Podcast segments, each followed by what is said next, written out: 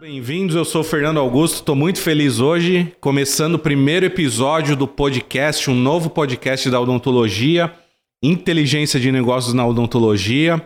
Então sejam todos muito bem-vindos. A ideia é trazer aqui um conteúdo para que você, dentista, protético, empresário, vendedor, tenha suprimentos aí para você ter sucesso no mercado odontológico. E hoje estou aqui com um grande amigo meu, Augusto César. Augusto, muito obrigado pela participação aí, topar o seu primeiro convidado aí do, do podcast. Uma satisfação imensa. Fernando, muito obrigado pelo convite. Na verdade, quem tem que agradecer sou eu. É uma oportunidade estar aqui. Eu agradeço aí a lembrança. Ainda mais agora, né? Você dizendo aí que é o primeiro, então eu me sinto cada vez mais honrado. Muito obrigado pelo convite. Legal, cara, isso aí. A ideia aqui é fazer um bate-papo descontraído. A gente já fez né, alguns trabalhos juntos, já estivemos é, em Minas Gerais, em São Paulo, em Curitiba, Santa Catarina, Joinville, é, sei lá, acho que uma, num, quase 10 cidades aí, para a gente ajudar é, pessoas, dentistas, protéticos a terem sucesso no mercado odontológico, né? Então a ideia é trazer esse tipo de conteúdo, né? Então a primeira pergunta que eu gostaria de fazer é essa: é, o que, que é sucesso na sua visão? O que, que você encara como sucesso? Uma pessoa de sucesso, uma empresa de sucesso? Começou bem, né? A primeira pergunta já é uma pergunta bastante difícil. Bom, ela é uma pergunta também um pouco de caráter pessoal, né? A minha opinião sobre sucesso pode ser diferente da sua e diferente de quem está aí nos ouvindo, né? Nos assistindo. É, se for pensar assim em pessoa física, eu acredito que sucesso seja algo mais próximo do que aquilo que a pessoa tem por objetivo e que ela tem alcançado. Ou seja, então, novamente, o sucesso ele é muito particular, né? muito privado. É, eu posso entender que para mim ter sucesso é ter um bom emprego, constituir uma família, conseguir pagar as minhas contas. Então, se eu cheguei nesse objetivo, eu posso dizer que eu tive sucesso. Para outras pessoas pode ser algo um pouco mais amplo, podemos dizer assim, não, eu só tenho sucesso se eu for a referência no meu mercado de trabalho. Então, para essa pessoa, essa definição de sucesso ela é um pouco diferente, um pouco mais ampla. Não entendo se, se uma ou outra esteja certa ou errada. Eu acredito que seja muito particular de cada um. Se a gente for pensar em empresa, eu acredito que sucesso é uma empresa que tem a perenidade, é uma empresa que consegue se manter no mercado. É, eu não entendo que por uma empresa ter um bom faturamento, um bom lucro durante um tempo curto, e aí de repente ela perder esse nicho de negócio, por algum motivo, algum problema, acaba é, vindo à falência ou algo uhum. parecido, é, eu talvez possa entender que ela teve sucesso durante um determinado tempo, mas não na sua plenitude.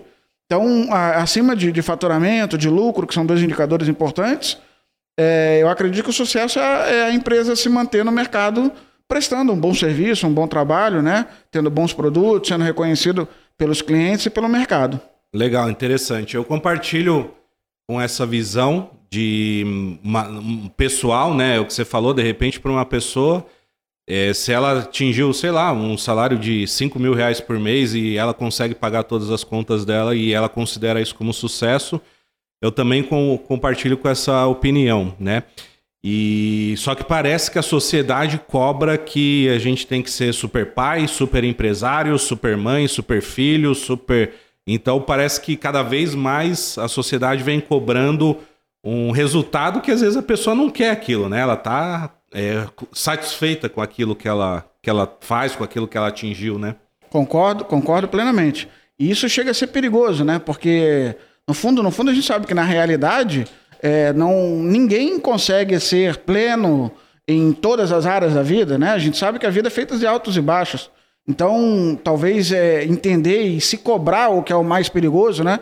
De que não, eu só vou ter sucesso se todas as áreas da minha vida estiverem muito bem e eu for o melhor em tudo. Na verdade, isso não existe, né? uhum. né? Então a gente tem que entender que, que cada um tem a sua vida, a sua dificuldade, a sua particularidade e não tentar achar uma fórmula mágica para que eu só vou ter sucesso se eu alcançar isso, isso e aquilo. Uhum. Até porque os nossos objetivos, eu entendo que eles mudam de acordo com o passar do tempo, né? Provavelmente, quando a gente tinha 18 anos, os nossos objetivos eram diferentes uhum. dos nossos hoje. Então, a nossa percepção de sucesso naquela época, ela não Totalmente é a mesma diferente. de hoje. Então, tem que pesar esses dois lados. Legal. Legal, acho legal porque hoje em dia é, sucesso é uma das palavras, acredito que mais buscadas aí no, no Google. Não fiz essa pesquisa, mas acredito sucesso financeiro. Muita gente associa também ter sucesso a ser é, bem sucedido financeiramente, né? Então é, eu quis pegar esse gancho, né? Porque muitas né, das pessoas que estão nos assistindo aqui, dentistas, protéticos, vendedores, empresários a maioria das pessoas está buscando sucesso. Então, se eu estou numa palestra com 200 pessoas e eu perguntar aqui, ah, quem gostaria de ganhar mais aqui, quase que 100% das pessoas levantam as mãos, né? Então, o, o objetivo é o quê? Trazer dentro da, da minha experiência e dos meus convidados como que uma pessoa pode fazer para ir fazendo uma trajetória de sucesso, tá? E aqui com um cunho mais dentro do mercado odontológico. A gente já fez é, alguns trabalhos juntos, né, em consultorias, treinamentos, capacitações aí. Então eu queria pegar alguns cases e eu queria mostrar para você então qual que é a minha é, me fugiu a palavra assim, a, a, é, eu não gosto muito desses métodos de, mas algo que eu me baseio para acreditar que uma empresa ou uma pessoa tem sucesso, que é através de uma pirâmide chamada níveis neurológicos que vem da programação neurolinguística. Queria pedir para o pessoal se puder jogar na tela para quem estiver assistindo. Então, Augusto, essa pirâmide ela vem da programação neurolinguística, né? Quem desenhou ela foi um cara chamado Robert Diltz, né? Que é um dos maiores expoentes da, da PNL. E ele diz que existem seis andares aí é, que a gente pode usar como uma escada, uma trajetória de sucesso. Né? Lá embaixo a gente tem o, o meio ambiente, acima do ambiente, os nossos comportamentos, acima dos comportamentos, as nossas habilidades e competências que a gente vai desenvolvendo ao longo dos anos, pelos trabalhos que a gente vai fazendo, cursos que a gente vai realizando e vai praticando. Acima das habilidades e competências estão as nossas crenças e os nossos valores, né? Ou seja, tudo aquilo que é importante para a gente, que a gente acredita como um valor pessoal. É, as crenças no sentido não só de crenças religiosas, mas de tudo aquilo que eu acredito, que ou me leva para frente ou me bloqueia de alguma forma. Acima de tudo isso, a identidade, que aí é algo mais pessoal, mais individual, e acima disso tudo, o propósito, que aí já é algo que já deixa de ser pessoal e já é algo que deixa para o mundo todo, né? Algo que transcende aí uma pessoa e uma empresa, tá? Quando eu descobri essa pirâmide, é, num primeiro momento a informação passou, né? E aí depois, um dia, montando um treinamento de vendas, eu fui pesquisar as minhas apostilas de, de PNL e eu achei lá essa pirâmide. E aí eu comecei a refletir sobre essa pirâmide. Então eu falei, poxa, ali fala de praticamente tudo que envolve a nossa vida, né? O ambiente que a gente vive, o ambiente é, de trabalho, de casa, é, todo o ambiente, o país onde a gente vive, a cidade onde a gente vive, depois tem os comportamentos que eu tenho, as crenças e habilidades. Então eu comecei a ver assim, eu falei, cara, isso aqui é um bom norte para se eu quiser ter sucesso. Então, se eu começar a olhar isso daqui como algo que eu tenho que ir desenvolvendo é, os andares, não precisa ser numa sequência lógica, porque todos os andares um influencia o outro, seja de forma negativa ou positiva, mas é uma estrutura que vale a pena para uma pessoa seguir e uma empresa também seguir. Você compartilha disso? Você acha que para uma empresa, para uma pessoa ser bem sucedida ao longo dos anos, precisa alinhar todos esses níveis ou, ou não? Você tem uma outra opinião com relação a isso?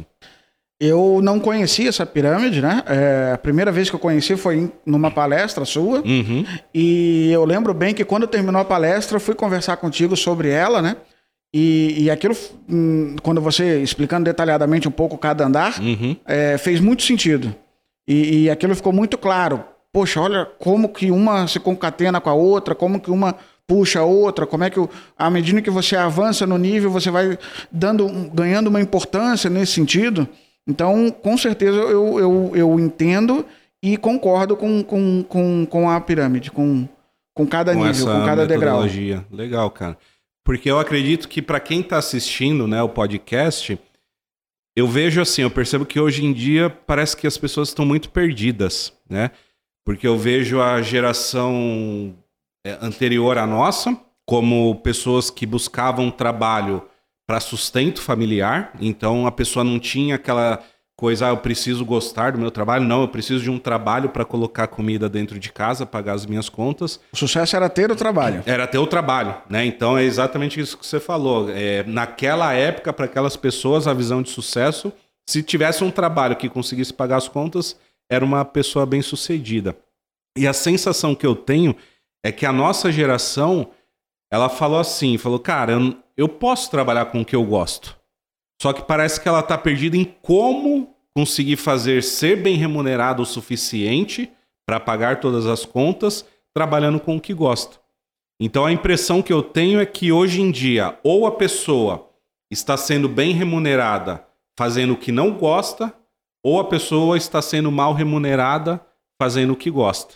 Poucas as pessoas que eu conheço no meu círculo de amizades tal estão felizes, realizadas profissionalmente e ainda tendo um rendimento que seja é, suficiente para pagar todas as contas e ainda ter aquelas coisas que a gente gosta de fazer, gosta de viajar, gosta de ter um carro legal, ir num restaurante legal. Então eu vejo, parece que a nossa geração ficou meio perdida, né? Quebrou esse paradigma de que o trabalho é só para levar dinheiro para dentro de casa, só que parece que está meio perdida aí, não sei se tem essa mesma percepção que eu ou, ou enxerga diferente? É exatamente a mesma percepção. E eu acredito que muito isso se deve do início da nossa conversa. É aquela questão sobre a definição de sucesso, aquela, entre aspas, cobrança da sociedade uhum. e aquele negócio de que eu tenho que ter sucesso e eu tenho que ser bom e eu tenho que ser perfeito em todas as áreas. Então eu acredito que esse excesso de cobrança acaba atrapalhando nesse sentido. E quanto a, a você entender que tem muita gente que trabalha no que acaba no que não gosta, mas é porque tem os seus compromissos financeiros e poucos aqueles que trabalham realmente com o que gostam e conseguem ter é, o famoso sucesso financeiro, uhum. ter condições de honrar lá os seus compromissos, ter um certo conforto. Eu acredito que, infelizmente, a maioria das pessoas estão nesse caminho.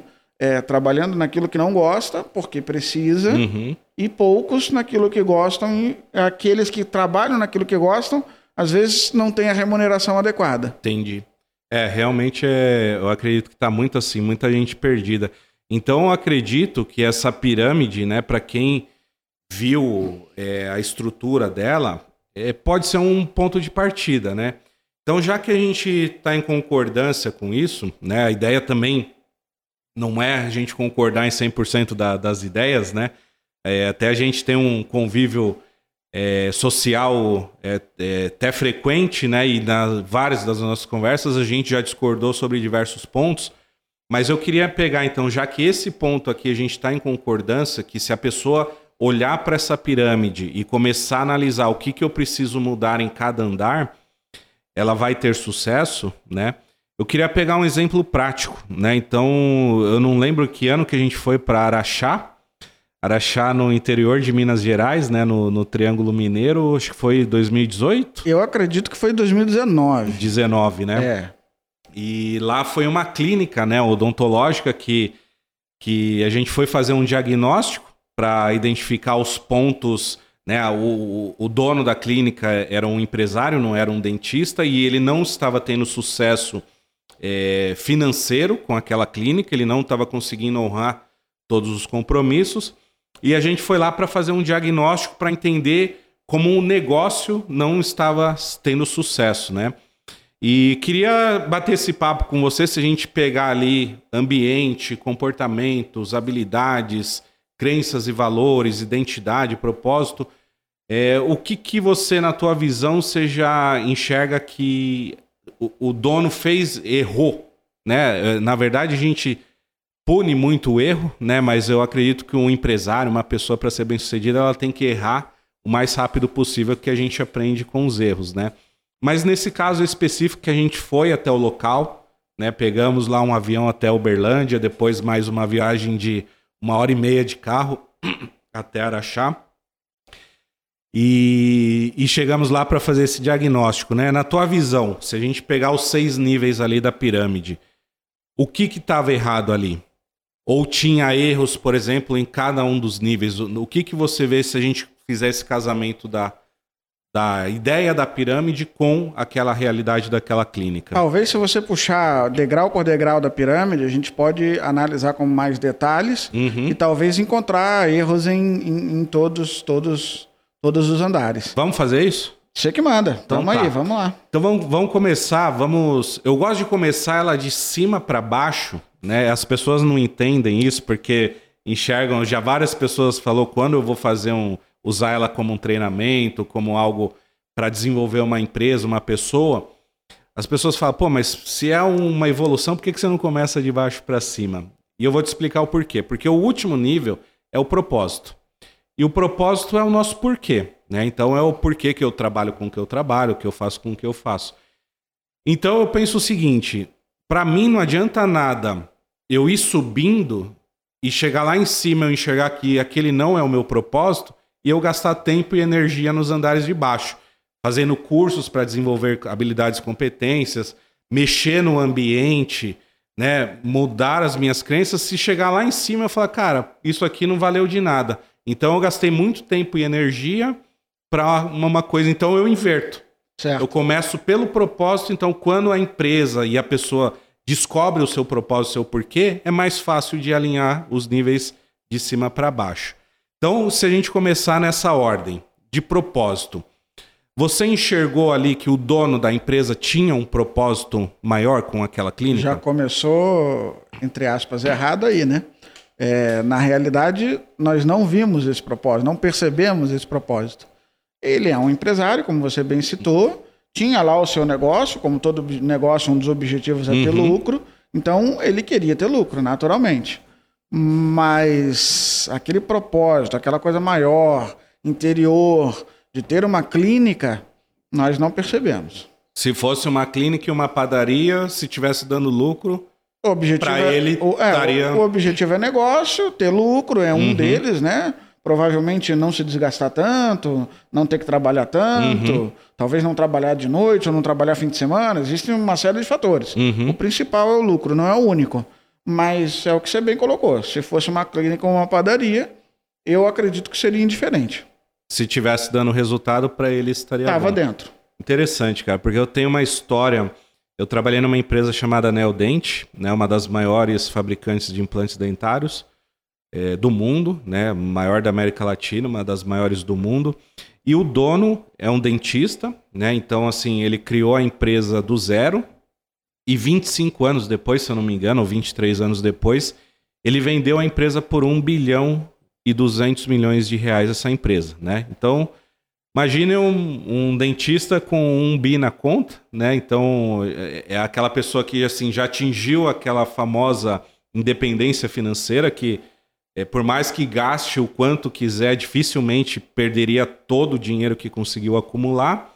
E eu assisti uma live dele e ele falou que os dias mais felizes da semana dele é terça e quinta-feira, que é quando ele vai para a escola que ele criou para operar, para fazer cirurgia de implantes, né? Então ali para mim foi um clique de falar, cara, isso é um- uma pessoa que tem um propósito claro, porque ele já atingiu um conforto financeiro que trabalha se quiser, e mesmo assim ele diz que durante a semana é, é claro que tem as coisas lá, os prazeres individuais, pessoais que ele tem, mas ele se sente muito realizado fazendo aquilo que ele, que ele fez, né? Então acredito que esse exemplo se encaixa bem no, no quadrante ali, no andar de, de propósito, né? Com certeza. Eu, às vezes, fico pensando se eu tivesse essa cifra na conta, se eu teria prazer em dar treinamento, em prestar consultoria, a, a ponto de dizer que seria o melhor dia da semana. Aham. Eu tenho essa dúvida. Quem sabe um dia eu chego lá e aí eu posso. Pode responder a Posso pergunta. voltar aqui e te dizer se eu compartilho da ideia dele.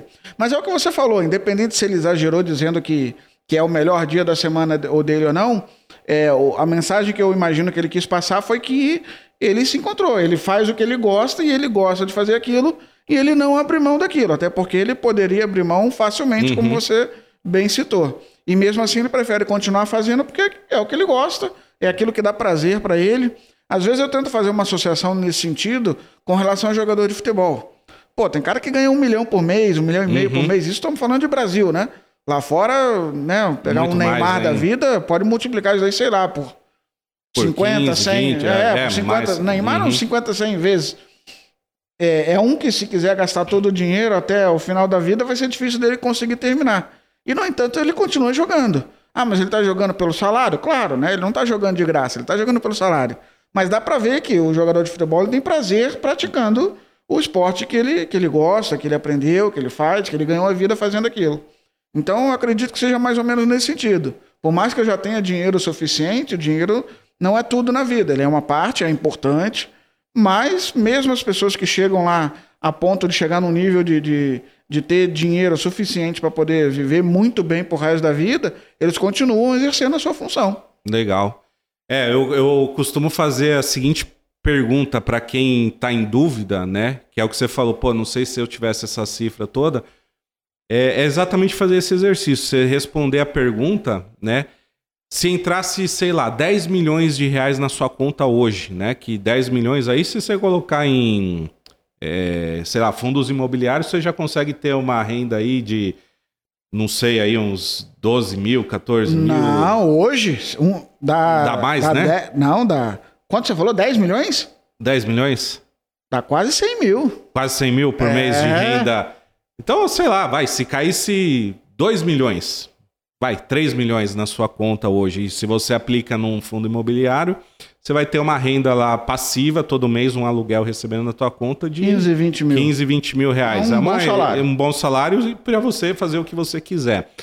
E a pergunta é essa que você tem que responder. Pô, se entrasse 3 milhões de reais na tua conta amanhã, você iria fazer a mesma coisa? Ou você iria fazer outra coisa? A primeira coisa é, sei lá, entrar na sala do chefe pedir as contas, enfim, não sei o, o que é, mas é se fazer realmente essa, essa pergunta, né? Então, se a pessoa fala assim, não, pô, se eu tivesse, se eu não tivesse a obrigação de ter um dinheiro para pagar as contas, eu iria fazer outra coisa, então a pessoa não encontrou o propósito dela, aquilo que realmente brilha os olhos dela, né? Sim.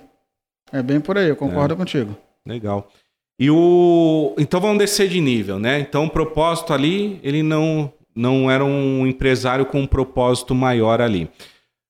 Próximo nível, identidade. Né? Identidade a gente pode. A gente tem empresas que têm uma identidade, né? E não só identidade visual, né? Porque quando a gente fala muito de empresa, é identidade visual.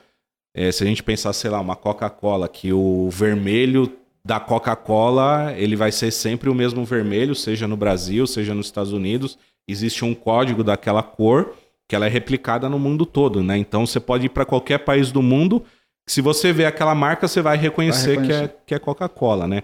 Então tem essa identidade visual, mas tem uma identidade também de ambiente de trabalho ou a própria pessoa como indivíduo reconhecer a sua identidade. Nessa clínica lá de Araxá, é, existia, você viu que existia uma identidade da clínica, ou seja, eram, se não me engano, oito dentistas, né? Um, um... É, porque eles trabalhavam em. Eram menos consultórios, né? Mas eles é. trabalhavam em turno, eram oito dentistas, se não me engano. É, um de cada especialidade, daí tinha as recepcionistas, o pessoal do financeiro, o pessoal de vendas e negociação.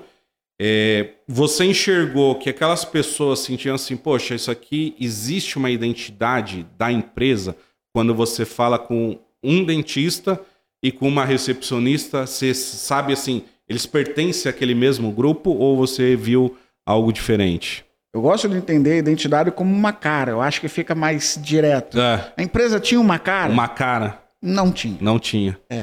A gente entrava, conversava, olhava o ambiente, olhava as pessoas, olhava a localização, conversava com elas. Você via que não tinha uma cara. Às vezes você vai numa empresa que o negócio está tão certinho, tão afinado, tão bonitinho, todo mundo olhando para o mesmo ponto, buscando o mesmo objetivo. Lá a gente não conseguiu perceber isso daí. Infelizmente. Qual, qual empresa que você acha que tem uma cara desse. Gostei desse dessa forma da como você né? abordou mais... para qual você pensasse numa empresa a nível global ou nível nacional é, que todo mundo que está assistindo conhecesse. Qual empresa que você acha assim que tem uma cara é difícil falar assim de uma empresa específica, mas eu vou te dizer um setor é. que eu acho que isso está enraizado. Eu acho que ela não nasce se não tiver dessa forma. Ou as, se as pessoas não se encaixarem naquele, naquele ideal, elas acabam não, não permanecendo ou nem entrando. Eu acho que as startups são muito assim. Eu acho que, que, que isso vai muito do gestor, né? É. Na verdade, a identidade ela depende do gestor. É, se ele tem um, um, ideal muito claro, um objetivo muito claro, e, e, aquilo contagia, passa para as pessoas, para os colaboradores, eu acho que faz com que a empresa crie essa identidade, crie essa cara. Não, essa empresa é tal empresa. Interessante. Eu, eu ouvi falar na, quando eu estava na pós que a Johnson Johnson, né, que é uma empresa aí já secular, né, já tem, é, não sei, 120 anos de idade, é, dizem que até hoje ela tem a mesma cultura, o mesmo DNA do dono que fundou a empresa há mais de 100 anos atrás, né? Então foi, quando você fala assim, a empresa tem uma cara, eu, eu imagino isso. É, é quando você reconhece é, sei lá, se a gente pegar Starbucks, né? Starbucks, uma rede de franquia que tem no mundo todo, o próprio McDonald's que eu citei agora, é, Havaianas, eu acho que é um caso de sucesso no Brasil de reposicionamento, reposicionamento de, de marca, né? Rebranding, né? A gente isso. pode chamar assim. Então hoje você comparar. É, é, difícil comparar uma Havaianas com uma outra sandália de, de, de dedo, né? Igual, similar a Havaianas. E, mas as startups, então, você acha que é um segmento que é, a maioria das startups ela tem aquele DNA, aquela cara de. Isso mesmo. Ela já nasce com esse propósito bem definido e isso acaba se criando uma identidade e, e todo mundo que participa ali daquele ambiente tem, tem a mesma pegada. Legal. E se a gente for agora descer mais um nível lá? Então a gente já falou do propósito, da identidade. O terceiro nível de cima para baixo são as crenças e os valores, né? Ou seja, o que, aquilo que é importante para a pessoa, os valores, né, da pessoa, da empresa. É... E as crenças também naquela questão de o que, que acredita, né? O que, que eu acredito, o que, que você acredita. E a empresa também, né, como um todo. Naquela clínica lá especificamente em Araxá, o que, que você viu que tinha de crenças e valores positivos e talvez o que faltou lá para que se tivesse sucesso na, naquela clínica, naquele exemplo? Bom, é, eu acredito que em toda clínica dentária, é, o, o a, a, crença e o valor que você tem que ter é, é, é, é o bem que você está prestando para o paciente. Legal. Que isso é, é, é, fundamental. Se você não tiver isso muito claro, eu acho que você está no ramo errado. Uhum. Porque você está tratando da saúde de uma pessoa, é, você pode evitar um problema maior, você pode resgatar a autoestima. É, a gente sabe que problema dentário pode levar a óbito em caso extremo. Então, é, você tem uma responsabilidade, tanto quanto um médico mesmo, você está tratando da vida da pessoa. Sim. Você pode resgatar um sorriso. E, Autoestima. Né, deixa a uhum. pessoa num, num estado. Isso daí muda a vida, né? Uhum. Então, é, você pode tirar a dor de uma pessoa, que é um outro negócio, né? Nos atendimentos de emergência, quando uhum. você vai no dentista, quem já teve dor de dente sabe que é pavoroso, né? É, e você ir lá tratar e a pessoa sair de lá sem dor, eu acho que isso, isso é uma vitória pessoal uhum. de, absurda. Então, se você não entender isso daí, é, é, e se você não tiver uma boa vontade, um gás, um ânimo, um prazer para poder trabalhar numa área dessa, eu acho que você, infelizmente, escolheu o curso errado. Então, eu acho que esse é o valor que precisa ter, né? Interessante, porque você falou, eu lembrei de um caso, é, um amigo meu dentista, que ele hum, trabalhou numa empresa que vendia muitos implantes, o foco da clínica era tratamento de implante dentário, e ele foi lá porque o volume era gigantesco de, de trabalho e ele queria aprender, né? Então ele queria desenvolver já até o próximo nível, que é habilidades e competências. Ele queria desenvolver a habilidade como cirurgião, principalmente colocando implantes dentários.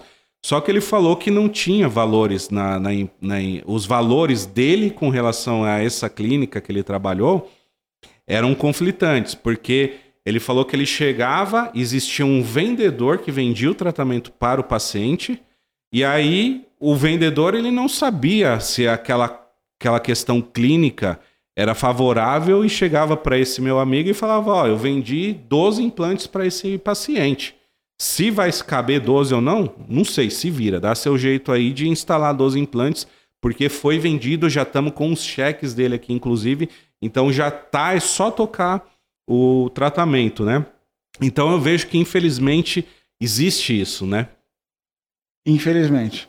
Imagina a, a situação do profissional nesse sentido, né? É, numa situação como essa, que uhum. imagino eu que seja extrema, né? É, é, você. Como é que você faz? Uhum. Você vai colocar o, o, que não é mais adequado tecnicamente, aquilo que você estudou e está comprovado cientificamente que não é o melhor caminho, você tem que fazer porque já foi vendido, como é que vai ficar é, a questão comercial, como é que você vai explicar para o paciente que não é bem assim, uhum. vai voltar atrás. Então, é, é uma situação complicada. É. Mas nesse caso da clínica de Araxá, pelo que a gente conversou com os dentistas, né? A gente teve a oportunidade de conversar com. Não lembro, não conseguimos conversar com todos, né? Porque nem não, todos foram quase estavam todos. quase Isso. todos. Mas a gente via que todos, pelo menos, tinham esses valores de que estavam ali por fazer o bem, é, de acreditar que estavam melhorando vidas, né? Como você bem mesmo colocou. É, que outros tipos de crenças ali ou valores talvez que faltou para que a clínica não tivesse ainda tendo um sucesso nesse caso em específico? Hein? É, a nossa conversa ela não, acabou não sendo muito aprofundada na, né, nesse, nesse, na, nesse nosso caso, até por uma falta de tempo uhum. e, e, de continuidade por opção do, do, do empresário. É, e o que eu acredito que talvez tenha faltado ali, se a gente tivesse um pouco mais de tempo, a gente teria feito o diagnóstico e, e dado as uhum. possíveis soluções, é alinhar os objetivos e os propósitos, tanto da parte clínica, da parte dos dentistas, que você falou que a gente pôde perceber, Sim. quanto da parte da sustentabilidade da empresa, né? É, por mais que seja uma clínica, a clínica precisa vender para se sustentar, então precisava alinhar essa parte técnica com essa parte comercial. E isso, pelo que a gente viu, não é exclusividade única da, dessa própria clínica Sim. que a gente falou, são de outras também, né? Então eu acho que nesse ponto faltou um pouquinho ali e acredito que seja de uma maneira geral, é, falta em outras também. Legal. É, então, descendo ali mais um nível agora, a gente vai para habilidades e competências, né? E hoje eu vejo assim, o mercado odontológico brasileiro é um dos mais concorridos do mundo, se não for o mais concorrido do mundo. E hoje faz necessário o não não que fa... hoje se faça mais necessário, eu acredito que todos empresários, seja dentista, engenheiros, advogados, qualquer é, pessoa precisa de algumas habilidades além das habilidades técnicas, técnicas. para ser bem sucedido, né? Eu digo que todos os profissionais liberais. Todos os profissionais liberais, é. legal.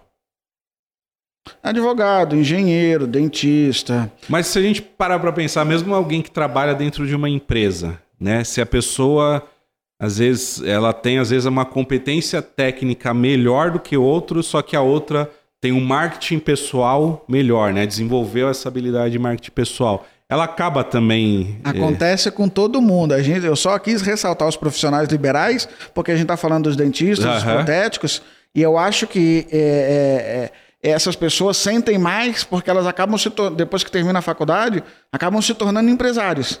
Já logo são obrigados a virar empresários. Né? Muitos né? deles logo uhum. no começo de carreira. Talvez Sim. trabalhe lá um, dois anos como funcionário e depois abre o, o seu próprio negócio. E, e aí essas outras competências fazem muito mais falta do que no próprio na, quem segue uma carreira como empregado Numa de uma empresa privada. Entendi. Eu legal. acredito que falta nas duas, mas no profissional liberal, liberal eu acredito que seja o peso é maior. Muito maior, muito legal. maior. Quais competências que você diria aí, se a gente pegar o público da odontologia, além da parte técnica, né? Claro que quanto melhor tecnicamente você é, mais você vai conseguindo ter sucesso na carreira e quais outras habilidades e competências que deveriam desenvolver? É, sei lá, fazer um curso de extensão, né? Eu não digo fazer uma outra faculdade, também não vejo como uma necessidade, mas desenvolver através de cursos menores, quais habilidades você acredita que são essenciais aí para ter sucesso? A pessoa sai de lá para ser dentista, né? Ela se formou para isso. Então, na área técnica, ela né, consegue é, se virar bem, uhum. né? exercer bem a sua função. A questão é que quando você se torna um dentista, você não simplesmente é, tem que extrair um dente, tem que fazer um, uma limpeza, algum, algum procedimento. É, primeiro que você trata de pessoas. Então, se você não entender e não é, ter essa percepção de gestão de pessoas, já, já vai começar errado, né? Já o primeiro passo já começou errado. É, e esse não precisa nem se tornar empresário, você vai atender mesmo sendo funcionário, você precisa entender de gestão de pessoas. Legal. Então, como conversar, como tratar, como perceber como a pessoa está.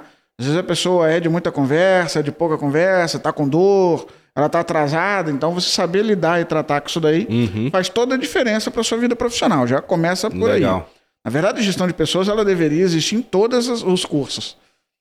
É, então, primeiro eu começaria por aí. Pensando que em algum momento você provavelmente vai querer se tornar empresário, vai ter sua própria clínica, é, eu costumo dizer que todas as áreas da administração você precisa entender um pouco. Primeiro, a gente já falou a gestão de pessoas. A segunda, você precisa entender um pouco de marketing, né? Tanto marketing nível pessoal quanto marketing nível empresarial.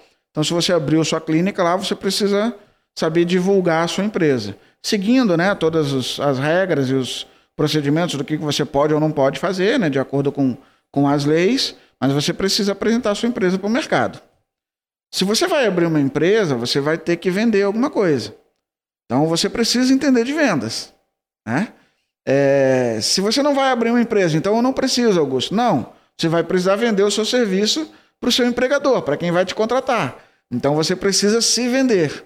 Então a área de vendas também não pode deixar fora. Aham. É, nós estamos num mundo que, para você adquirir bem serviços, você precisa do tal do dinheiro. E se você não sabe gerir dinheiro, você vai ter problema, seja na pessoa física ou na pessoa jurídica. Finanças pessoais. Então você tem que entender primeiro de finanças pessoais, porque pode ter certeza que se você tiver em dificuldade financeira, isso vai interferir negativamente na sua produtividade, no seu trabalho. E isso vai afetar a sua carreira. Então, básico, primeiro de tudo, finanças pessoais. E se você vier abrir uma empresa, finanças Finanças empresariais empresariais. também. Você precisa entender do negócio na área financeira. Veja, já falamos de gestão de pessoas, já falamos de marketing, já falamos de vendas e já falamos de gestão financeira. Então, você precisa entender de bastante coisa. Aham. E aí, como você falou, poxa, preciso de uma outra graduação para chegar nesse ponto? Não. É, eu sempre é, defendo que você pode aprender de forma informal e pode aprender de forma formal. Informal, você mesmo sozinho, buscando livros, cursos, audiobooks, podcasts. Tem uma série de material aí, tanto gratuito quanto pago, muito Uhum. bons. É, mas eu sempre aconselho é, as pessoas a buscarem essa formação com um curso pago, bem Uhum. reconhecido, porque aquele dinheiro que inicialmente você pensa que é um gasto, você vai ver que é um investimento. Sim. E como a gente está falando de sua vida profissional, sei lá, vamos chutar aí, o senhor trabalha aí pelo menos 30, 40 anos na vida, pode ter certeza que esse dinheiro investido ele vai retornar Vai retornar. e vai retornar muito mais. Então vale a pena investir nessa capacitação em todas essas áreas. Legal. Eu, eu fiz uma pós-graduação que eu não sabia que existia, até pesquisar, que é uma pós em administração de empresas. Então foi um ano e meio de curso, né? Então um curso rápido, né? Um ano e meio passa rápido e tive lá, cada disciplina tinha, se eu não me engano, uma carga horária de 36, 40 horas, É né? aí. Então você- eu peguei um pouquinho de marketing, um pouquinho tudo isso que você foi falando, né? Gestão financeira, é, empreendedorismo, gestão de pessoas, liderança também, que é outra coisa que, que eu acredito que deva, o, o dentista também deva é, desenvolver. Tá dentro da gestão de E pessoas. foi um curso, assim, cara, que pra mim fez total diferença, porque foi um, um curso realmente onde eu tinha que ir até o local, né? Porque às vezes ah, tem muita coisa gratuita na internet, mas às vezes, é, às vezes você não sabe pra onde que estudar, quais livros eu preciso ler, né? Ter uma orientação do professor, pô, surgiu alguma situação na clínica lá, né? O, precisa contratar uma secretária nova. É, talvez um professor ali, né, que já tenha experiência naquela área, vai te orientar muito melhor. E um curso rápido, né, de um ano e meio. E às vezes tem até cursos mais é, menos extensos ainda, né? Um ano e meio você não teve aula todo dia, né? Porque as pós- a pós-graduação nunca tem aula todo dia. Normalmente são duas vezes Dois, por duas, semana. duas vezes por semana. Isso, esse é, o- e esse é o padrão da, É. da- de mercado. Então, é um curso relativamente leve, né? Leve. Ele não pesa tanto. Uhum. E aí você falou essa questão dos professores, eu digo mais. é, os colegas de turma também são, Sim. são, são amizades que acabam se fortalecendo ali e contatos profissionais, né? Uhum. Eu lembro que eu fiz uma pós e eu tenho contato com o pessoal da turma até hoje. Hoje o WhatsApp ajuda muito, né? De vez em quando a gente faz churrasco. Mas até hoje a gente tem contatos comerciais, um indica o outro, um ajuda Uhum. o outro, um tem empresa e vende para o outro. Então a gente sempre está se ajudando nesse sentido. É legal porque você acaba ganhando, né? Porque você gera valor para outra pessoa, a pessoa gera valor para você. E às vezes ganha num relacionamento comercial, ganha numa amizade também, né? Você faz novos amigos e, e também realmente você tem essa possibilidade de fazer pró- negócios, né? No, no, numa pós-graduação, num, num curso desses, né? Em todas que eu fiz saíram negócios e eu converso com os colegas que já fizeram, inclusive contigo, e é- sempre tem um contato lá que fica e que um indica o outro. Puxa, eu fiz um. Ah, você está apresentando isso aqui? Eu tenho um colega de faculdade, faz tempo que eu não falo com ele, mas eu sei que ele atua nessa área, eu vou falar com ele, quem sabe ele pode te ajudar. Então, esses contatos acabam se, se, se permanecendo, se ajudam E, muito. e- e também o aprendizado, né? Porque às vezes o, um, pode ser um colega da sua sala que já passou pela dor que você está passando ali, que pode ser uma demissão de um funcionário, pode ser como que eu vou postar no Instagram e tal, e a pessoa já desenvolveu aquela habilidade e ali numa conversa, num, num intervalo Um ali, café, num café você resolve um, um problema ele já É. te dá o atalho O ali, já te atalho. dá uma solução, e você não fica batendo cabeça, perdendo tempo, perdendo dinheiro, buscando solução. Que show, cara, legal. Mais um nível para baixo agora. Agora a gente entra ali em comportamentos. E aí que eu acho que o bicho pega.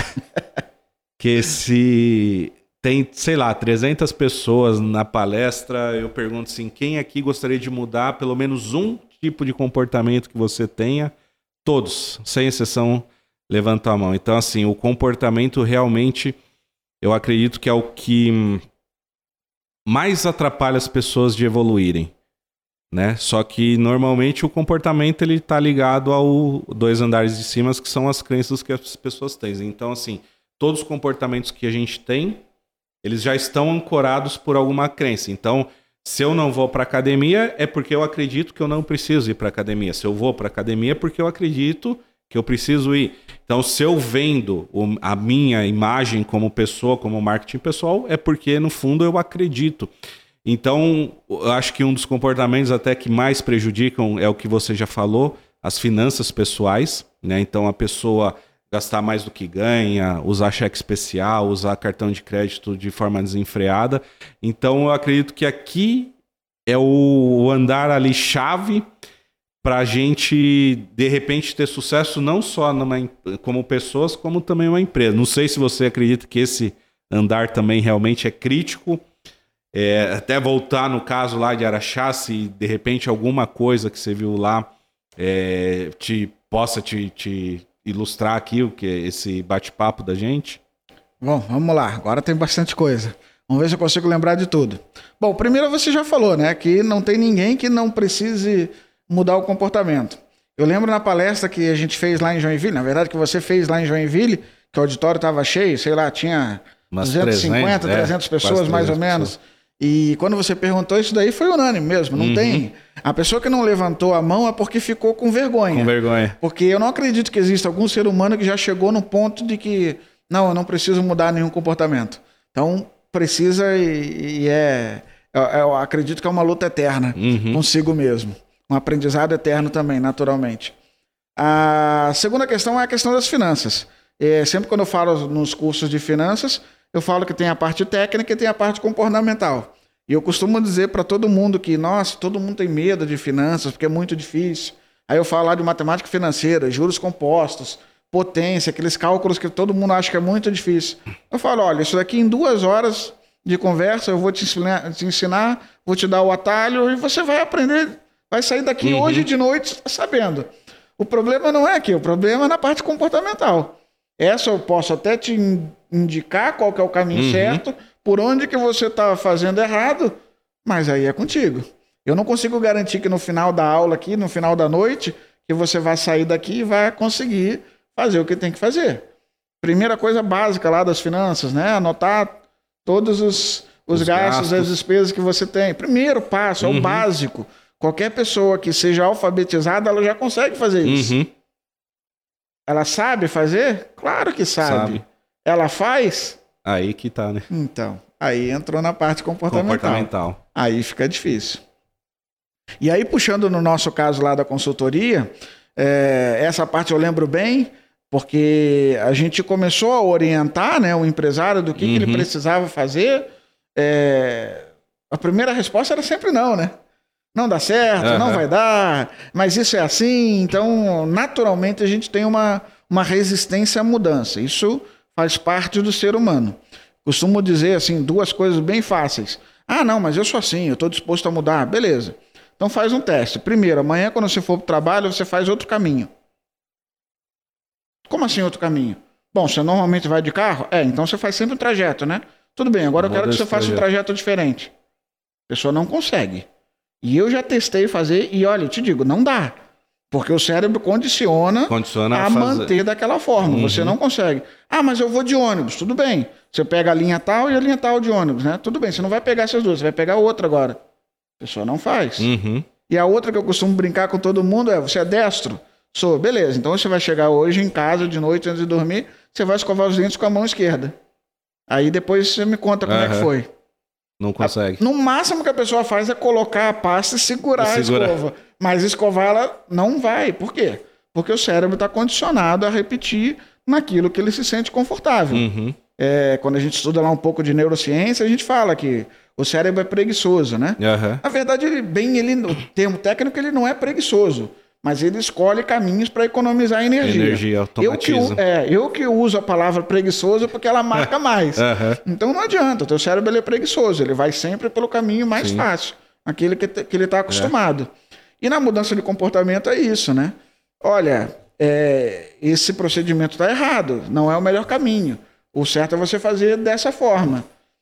Só que mudança de hábito é, é um negócio extremamente difícil. É, eu assisto muito aquele programa O Sócio, né, do, do Marcos Sim. Lemones, né, que o que ele faz é, é injetar dinheiro nas empresas em troca de uma participação no negócio e ele direcionar as pessoas. E o que mais eu acho engraçado é isso, porque a pessoa fala assim, poxa, minha empresa está falindo, vou chamar o cara porque ele sabe como né? levantar o negócio.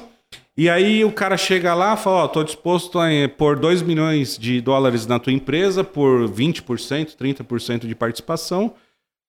E aí a pessoa aceita, né? Porque ela vê aquele dinheiro, ela vê que o cara tem a o solução. Cara, né, uma referência no mercado. E aí, a primeira coisa que ele fala, ele fala: essa luz aqui é quadrada. Pra gente ter sucesso, tem que trocar pra luz redonda. Não. E aí a pessoa fala: não, mas sempre foi quadrada. A primeira reação é essa, não? É essa, sempre foi quadrada. E aí muita gente volta atrás. Né, desfaz o negócio com ele, porque aí ele vê o quanto a pessoa está resistente. É. Alguns empresários aceitam, né? Mas a maioria realmente tem essa, essa resistência de, de mudar, de achar, por mais que tá vendo o negócio ir pro buraco, tá, não tá indo para um caminho de sucesso, a pessoa tem essa resistência, né? Eu vou dar uma, uma, uma, uma situação que já aconteceu muito comigo e eu já aprendi que não adianta, Augusto, isso é do ser humano e não vai dar certo. Muitos colegas, amigos, né, parentes vão me pedir ajuda na área financeira. Pô, me ajuda, me orienta, me dá mais. Não, tudo bem. Aí em que pese isso daí ser parte da minha profissão, do meu ganha-pão, uhum. para amigo você acaba cedendo e vai fazer. Fernando, eu vou te dizer que 100% deu errado. Sem exceção. E olha que eu já ajudei muita gente. Muita gente. Todos deram errado. Por quê? Comportamento. Comportamento. Eles não fazem o que a gente fala. Mas por que, que ele não faz o que a gente fala? Porque eu estou fazendo de forma gratuita. Pode ser também. Enquanto ele não tiver algo a perder por não fazer, ele não vai fazer. Então, para amigo, infelizmente, falar: não, você quer? Beleza, me paga o almoço antes, depois a gente começa. Pelo menos para. É, não vou, né, cobrar o natural, porque uh -huh, ele vai acabar sim. não fazendo, porque na cabeça uhum. dele, poxa, o cara, né, não é meu amigo, vai me cobrar. Não, tudo bem, me paga um almoço, me paga uma pizza, paga... beleza. Pronto. É assim agora. Ninguém faz. Por quê? Exige Porque a mudança de comportamento. resiste- Exatamente. Eu- E aí, o que, que eu não quero? Eu não quero perder meu tempo e acabar me indispondo com meu amigo, porque, pô, tô tentando ajudar ele, Sim. tô cedendo meu tempo, meu conhecimento, tô pedindo pra ele fazer um negócio que é bom pra ele e ele não vai fazer. Então não faz sentido eu perder meu Sim. tempo, nem o dele. Então vamos deixar do jeito que tá. Deixa do jeito que tá. continua. Agora, é, continua a amizade, tudo É. igual. Agora, quando começar a doer no bolso dele, Uhum. eu sei que isso vai ser um, um indutor pra ele começar a mudança. É, realmente, quando, quando dói no bolso, eu costumo usar essa, essa resistência à mudança. Eu costumo fazer uma analogia igual quando alguém vai receber um transplante de órgão.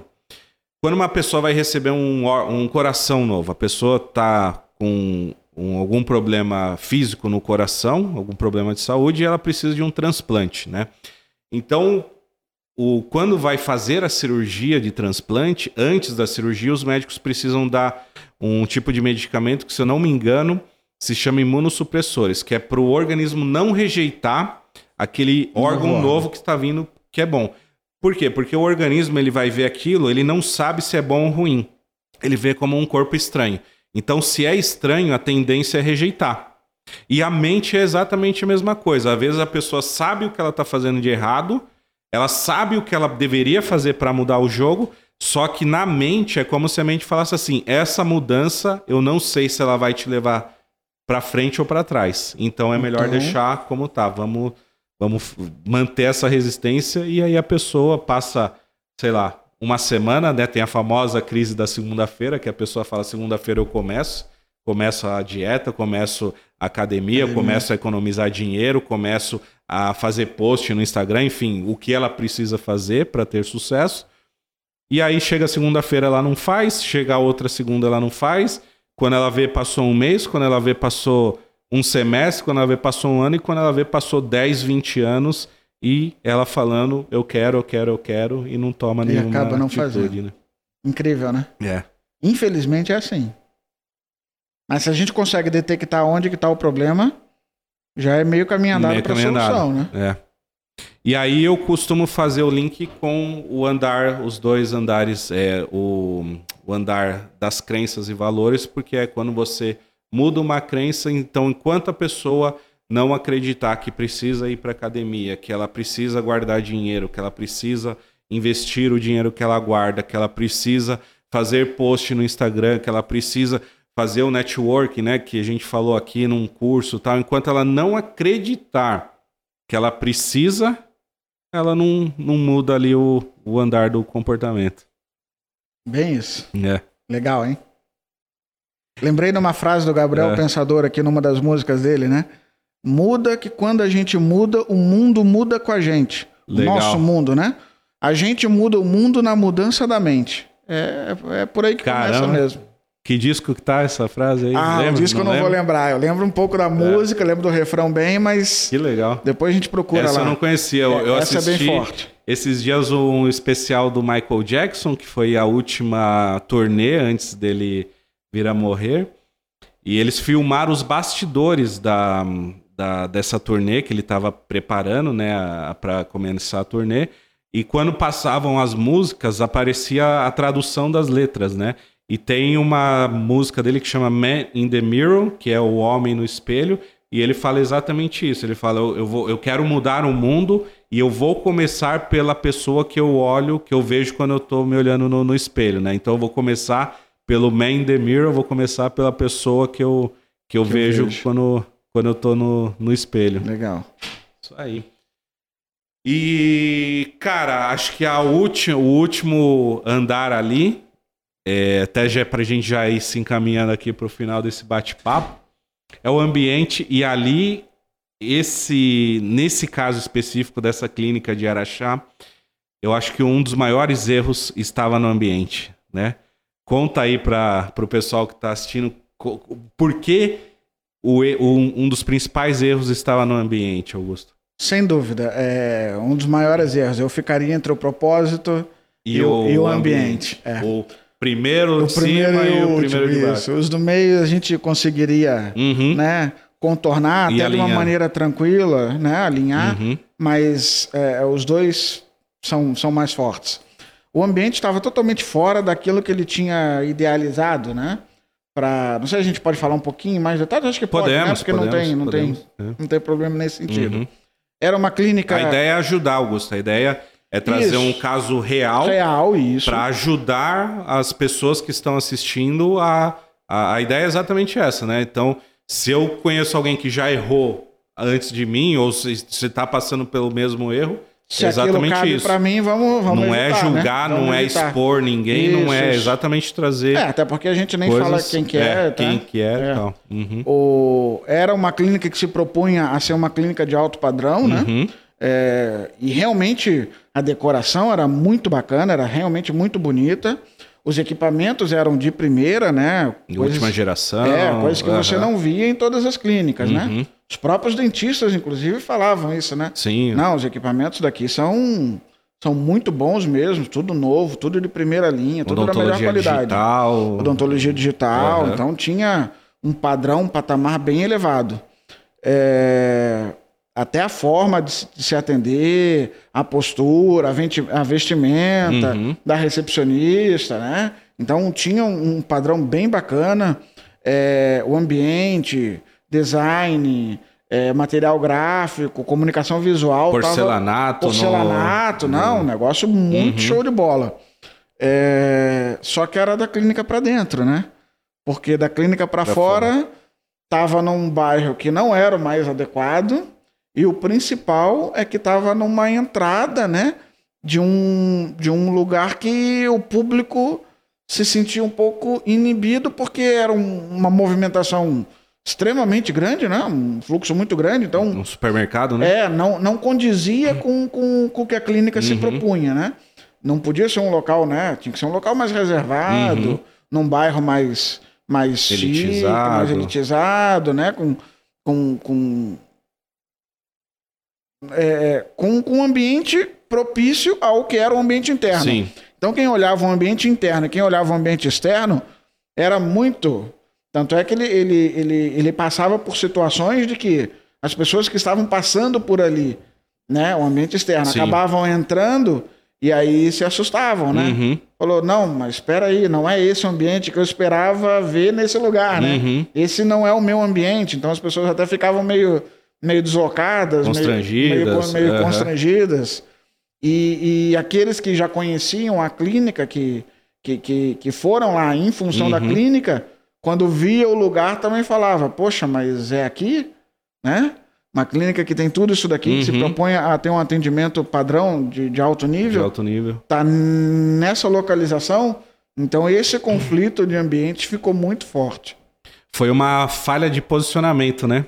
Área de posicionamento, com Por- certeza. Porque não, se a gente parar para pensar, não existe nada de errado um dentista querer focar em atender públicos A e B, C e D ou E, né? Então, todos os segmentos vai ter é, público para isso, né? Então, tem pessoas que querem pagar preços mais baixos, tem pessoa que quer um pouquinho de custo-benefício, e tem pessoas que querem altíssima qualidade. Então, o erro não estava aí, né? O, De forma alguma. é, é, a gente pode se posicionar para atender o público que a gente quiser, só que tem que adequar toda a comunicação, todo o espaço, né? Que é o que você falou, pô, é, um- é um supermercado, né?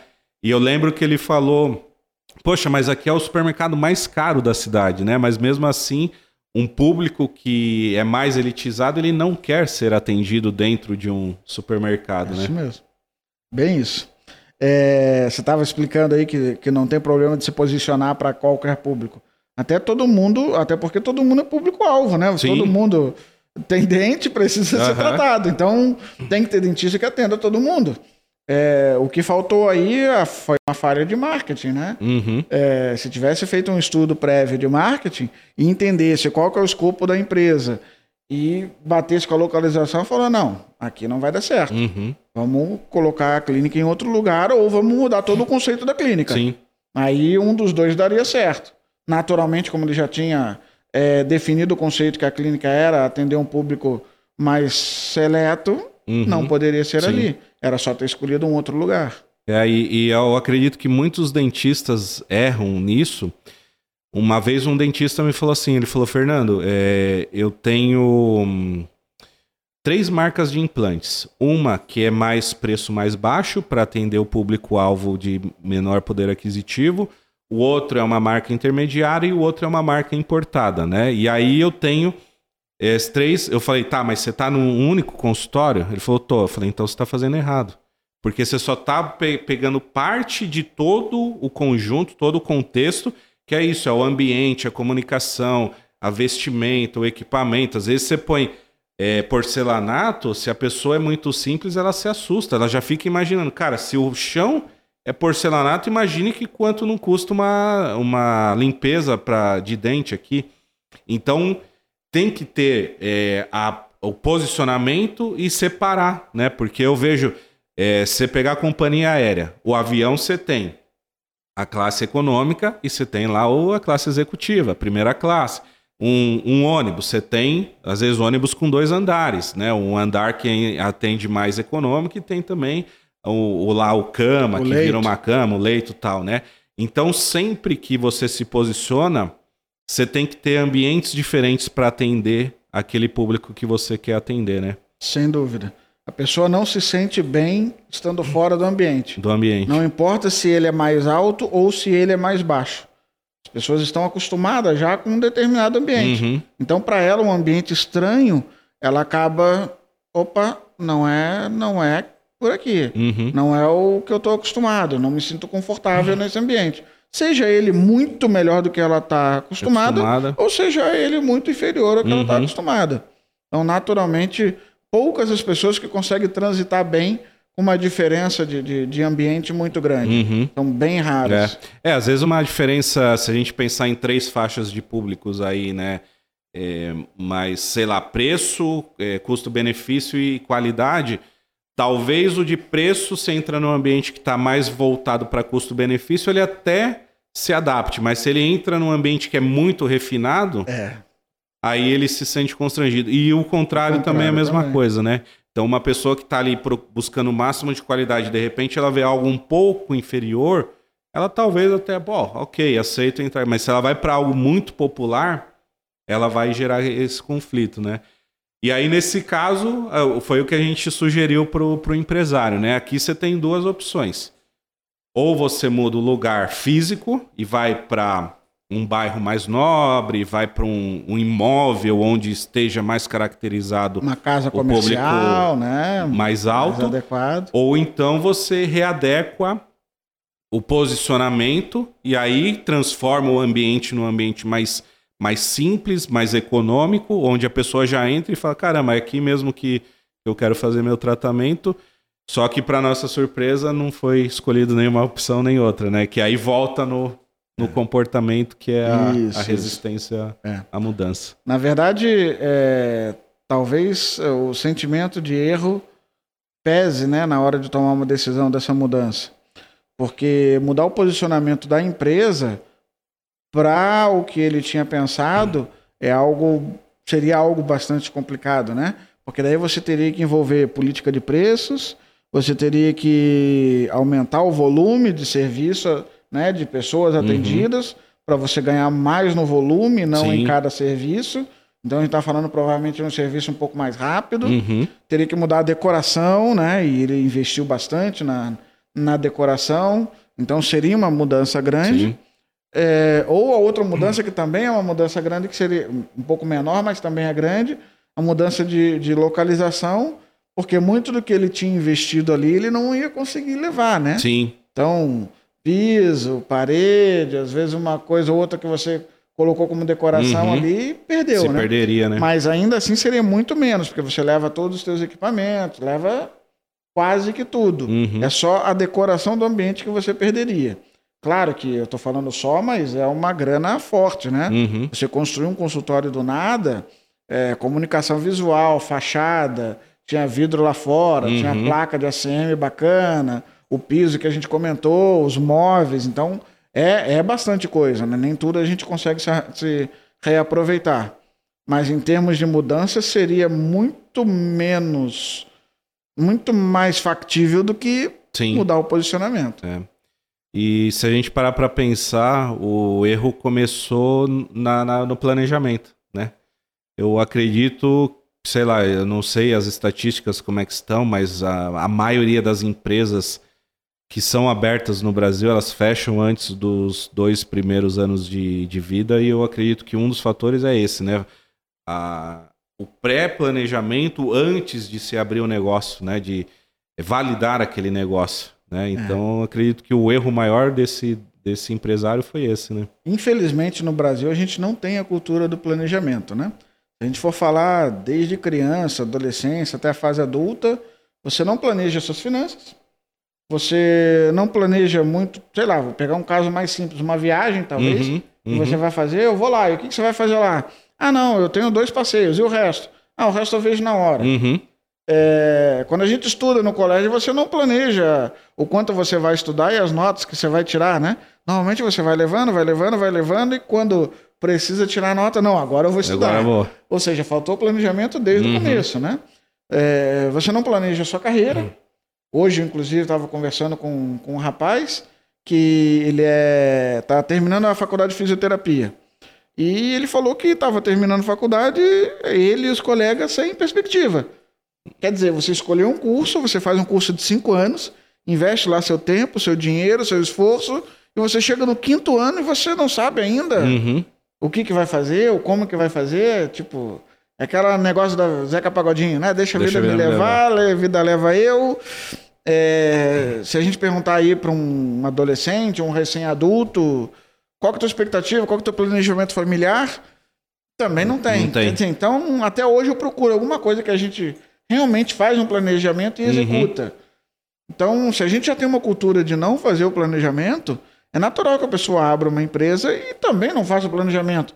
Afinal, ela já viveu 20, 25 anos da vida e não fez planejamento para nada. nada. Por que, que agora eu vou fazer? Uhum. Tá, eu decidi, não, beleza, eu vou fazer. Como é que faz esse negócio? Não sabe como. Se você nunca fez, não tem experiência prática, ninguém te ensinou, não tem conhecimento teórico, uhum. como é que você vai fazer? Volta naquela fase de, das faltas de, de conhecimentos e habilidades. habilidades e competências. Isso, de uhum. que cada um precisa ter na é. sua área específica. É por isso que todas, se a gente analisar os seis níveis, né, apesar de estarem colocados de uma de forma hierárquica, mas todos eles um acaba influenciando um no outro, outro, né? né? Um puxando um puxa o outro. outro. Não tem, que não legal, tem como cara. ser diferente. Legal. Augusto, queria agradecer, cara. Queria agradecer aqui esse bate-papo. Acho que foi riquíssimo para quem acompanhou. Muito obrigado mesmo. É um prazer. Já a gente se conhece aí. Hum, a gente acabou não se apresentando, né? O, o é um carioca e um, um paulista, um paulista. aqui. A gente se conheceu em 2016, se eu não me engano. Eu acredito que tenha sido 16. 16, né? Então, é. seis anos aí já. E parece que já somos amigos há, há muito mais tempo, né? E então queria agradecer de verdade a esse, essa tua disponibilidade, estrear aqui o podcast. Foi um, um bate-papo bem, bem legal mesmo, cara. Para mim foi uma honra, né? É, primeiro que é um prazer que você me convidar aí, nós estamos juntos, vamos, vamos lá. É, depois que eu fiquei sabendo, então, que seria o primeiro, eu fiquei, poxa, agora eu tô mais honrado ainda, né? É, então, sempre se tiver outro aí, outros assuntos, outro, outras pessoas aí para a gente trocar uma ideia, bater um papo, conte comigo. Maravilha, cara. Obrigado comigo, mesmo. Estarei aí. Tamo junto. Valeu. Obrigado, obrigado, Augusto. Obrigado a todos que acompanharam aí o podcast Inteligência de Negócios na Odontologia. E esse é só o primeiro, hein, gente? Vem muito mais por aí, muito mais novidades. Obrigado mesmo. Um grande abraço a vocês. Tchau, tchau.